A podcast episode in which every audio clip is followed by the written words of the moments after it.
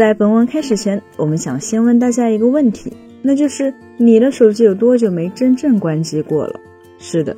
如今的手机普遍都拥有完善的待机功耗控制，当它们处于熄屏状态时，会自动执行一些省电机制，会阻止不需要的程序自启，也会降低 CPU 频率。再加上如今大家普遍有着太多太多的社交需求，所以我们也很难真正将自己从社交网络、从手机上摘离出去。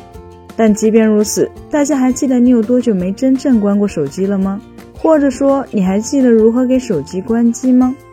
有的朋友可能会认为，这还不简单，不就是长按电源键吗？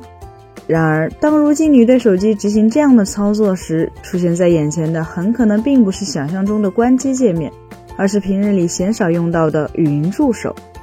是的，手机上的电源键如今在绝大多数设备上，默认的功能其实都已经遭到了异化，而这才是我们今天真正需要讨论的重点：电源键的功能变成什么了？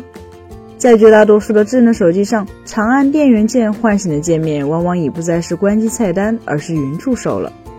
在其中一些机型上，你可能还需要将关机键按得更久一些，系统才会显示出真正的关机选项。而在另外一些机型上，关机键甚至已经不再直接与关机功能挂钩，只有使用特定的组合按键，或是在设置菜单里找到关机选项，才能关闭设备的电源。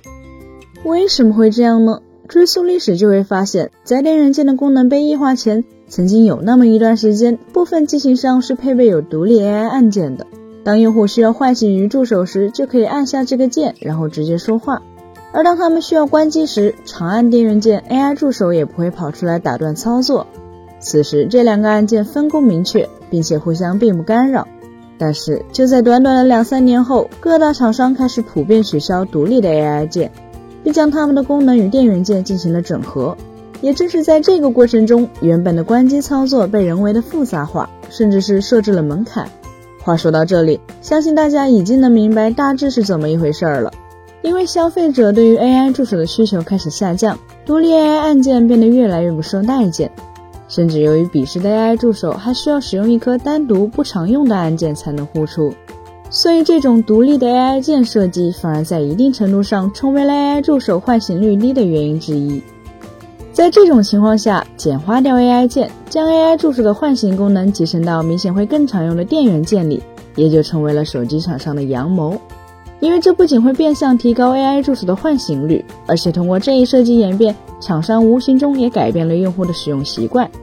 让他们变得对于长按电源键是唤醒 AI 助手而不是关机这件事变得习以为常起来。老实说，如果事情只是发展到这一步，我们顶多只能说厂商为了推广 AI 助手，吃相稍显有点难看而已。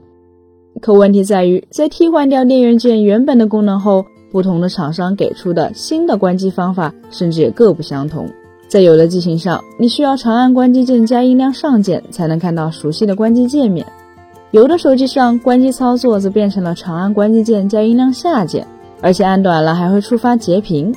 而在有的机型上，关机功能干脆变得无法再通过按键触发，只能到设置里去一层层找到关机选项才行。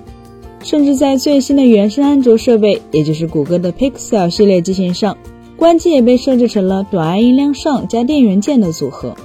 换句话说，就连官方的安卓系统也选择了为推广 AI 助手而有意给用户的关机设置门槛。既然谷歌都带了这个坏头，又怎么还会有厂商老老实实呢？本期节目就到这里了，更多精彩大家可以访我们三一生活的官网或全平台同名账号查询更多信息。咱们下期再见，拜拜。